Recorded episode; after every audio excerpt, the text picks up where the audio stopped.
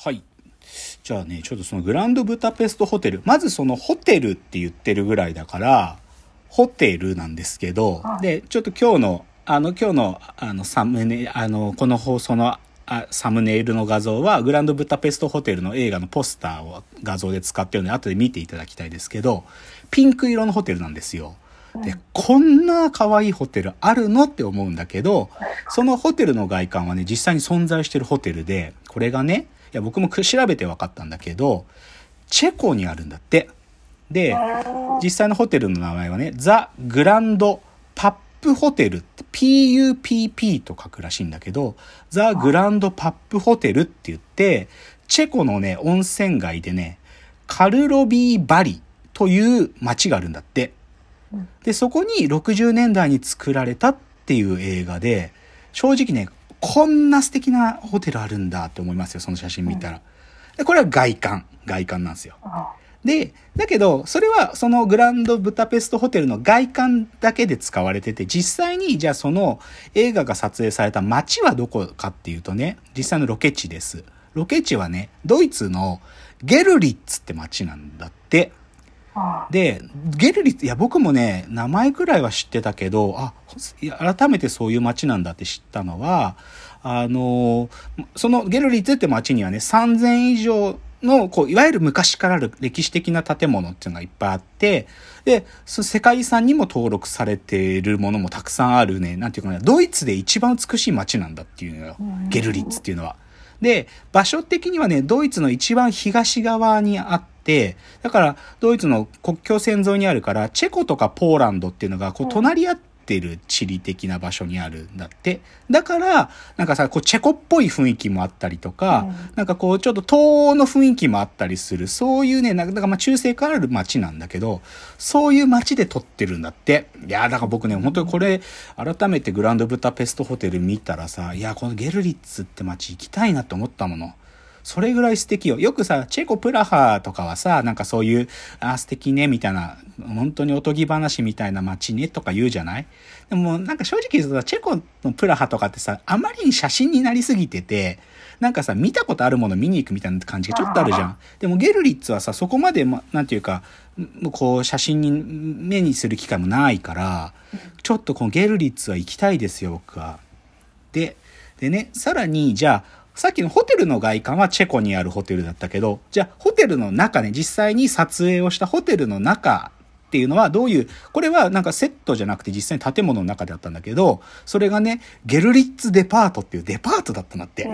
めちゃくちゃかっこいいのよ。本当に、もうね、左右対称のね、もう綺麗なアールヌーボーみたいな感じよ、内装。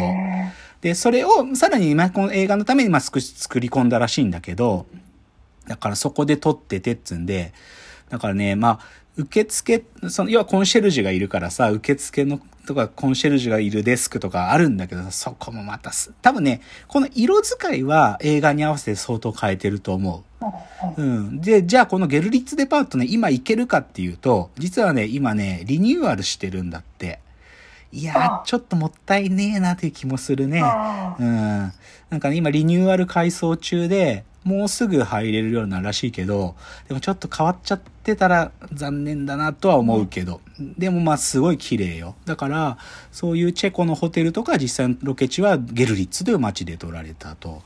だからよく見つけたなと思うんですよ。よく見つけたなと思う。で、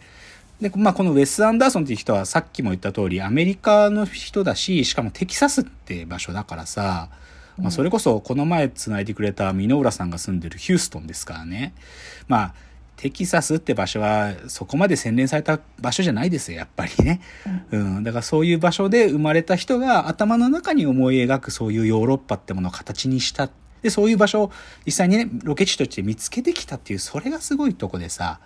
だから、これね、映画見てもらうとわかるけどね、なんか、一番感じることは、さっきも映画の喜びが全て詰まってるっていうことちょっと違う言い方するとさ、なんかさ、最近どうしても映画見た時に、なんていうのかな、あまりにしっかり作られてるから、本当にその世界は、そういう時間軸で存在してる世界って思ってしまう錯覚があるんだけど、でも本質的に映画っていうのはさ、その映画監督が、その世界で起きてることをこう、時間と空間を並べ合わせて、つなぎ合わせた世界をそこに描くというものじゃない。映画というのは。で、それがある種の何か大きい物語をそこにはらむように見せる、そういう職人技というか、で、そういうことを思い出させてくれるんだよね、このグランドブタペストって。だから要は映画っていうのがつなぎ合わされた世界の大いなるフィクションだみたいなことを改めて感じさせてくれるっていう意味で、だからその世界の部品である風景みたいなのもよく見つけてきたな、みたいな。いや、今だとどうしても CG 使っちゃったりさ、するじゃん。だけどさ、でもこれが本当にそこっちの世界に存在したものをうまく登場させて、それを配置すると、こんな素敵な映画になるんだみたいなことが思えるのが、グランドブタペストホテルの多分すごいところなんだと思うんですよ。まあ一番、でまあ大ヒット、超ヒットしたかというとそうでもないから、まあ、え映画好きの人とプラス、あ、こういう監督がいるんだって知ったことトがこのグランドブタペストホテル多少起きたぐらいな映画ですけどね。うん。で、ただですね、でも、こういう独特な映画を撮るんで、このウェス・アンダーソンという人のファンは多いんです。まあ僕も含めてですけど、で、ぜひ今日紹介したいのがですね、一つのインスタグラムのアカウントを紹介したいです。でね、これはね、もう4年くらい前からかな、インスタグラム、まあ最初はインスタグラムだけじゃなかったんだけど、あのね、まあ今は中心はインスタグラムで、こういうアカウント名です。アクシデンタリー・ウェス・アンダーソン。アクシデンタリー・ウェス・アンダーソン。略称 AWA と書いてあったりもするんだけど、これは何かっていうとね、そのね、ニューヨークに住んでるある、まあおじさんというか、ワリー・コーバルっていう人がいたんで、まあこれ普通の人なんですよ。で、この人はウェス・アンダーソンの作品が超好きで、なんだけど、こう、世界をこう見渡してみるというか、日常生きてると、その街の中に、ウェス・アンダーソンの映画に出てきそうな建物や風景っていうのは、偶然目に入ることがあるぞってことにあると気づくの。例えば、ウェス・アンダーソンの特徴としては、こう、左右対称な造形とかね。あとは、こう、すごくレトロなデザインとか、あとはやっぱ色使い、こう、パステルカラー、ピンクとか青とか、そういう綺麗な色使い、もしくはすごいかっこいい構図ね。作り込まれたような構図みたいな、そういう風景が世界に結構あるぞと彼が思って、そっから彼が写真を収集し始める。そういう風景の。ウェス・アンダーソンの映画に出てきそうな写真の風景。まあ、ウェスっぽい風景って彼は言うけどね。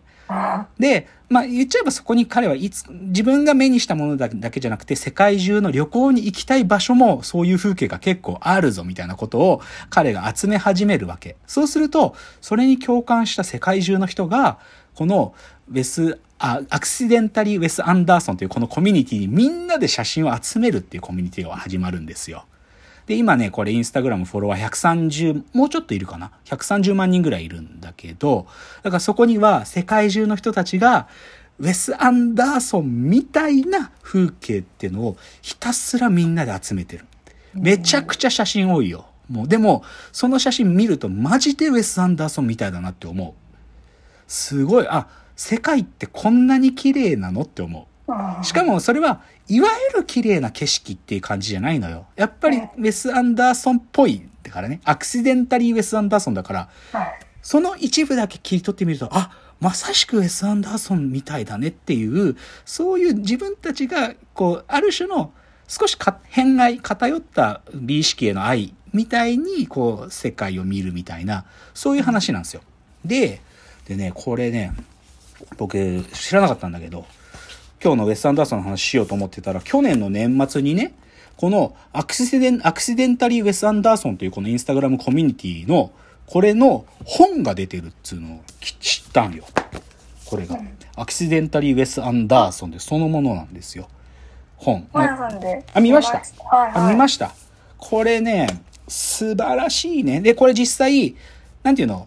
このこのアカウントはただの一般人が始めたんだけど、で、本出したいって言ったら、ウェス・アンダーソンも大喜びして、あの、もう公認なの、これ。ウェス・アンダーソン本人も公認で、ぜ、あの、やってくれっつって、最初にね、あの、序文も書いてくれてたりするのよ。うん。で、そのまた文もまた秀逸でおしゃれなんだけど、本当にこれが、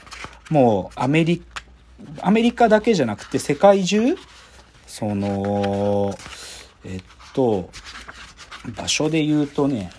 いや、でも本当に世界中の風景が映ってて、アメリカ、南アメリカ、まあヨーロッパもあるし、アフリカでアジアもあるのよ。アジアもある。で、にじゃあ日本は何があるかっていうとね、はい、あのね、あん、気になるよね。ちょっと日本のやつだけ言おうか。あのね、日本の風景はね、いやでもこれは正直、多分このウェス・アンダーソンコミュニティに日本人が少ないから、もっとあるよと言いたいんだけど、だからもっと僕が頑張れって話なんだけど、日本で上がってるのは、JR の電車。二つの違う路線の電車がこう対象に止まってて、その色使いがちょうど補色の関係になってる写真を撮ってる方がいらっしゃったりとか、あとはね、あの、北海道にあるオリンピックミュージアムとかがあるな。はい、あと歌舞伎座。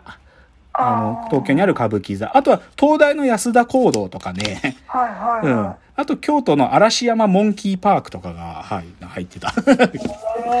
もっとあるよなって思うけど、多分まあコミュニティの人が少ないからと思うけど、でも、そのち、別のエリアの写真見ると、本当になんか、あ、この景色見るためだけにここの国行きたいなとか、めちゃくちゃ思うよ。だから、いわゆる旅行ガイドとかよりもはるかに旅行したいなって気持ちを喚起しますね。この本は。まあ別に本で見ないでも、で、これまあまあいい本だからさ、それなりの値段もするんで、でも、まあ、いろいろ説明文がついてるからそこはいいんだけど、写真まず見たいって人はインスタかね、アクシデンタリーウェス・アンダーソン見てみるのがいいと思います。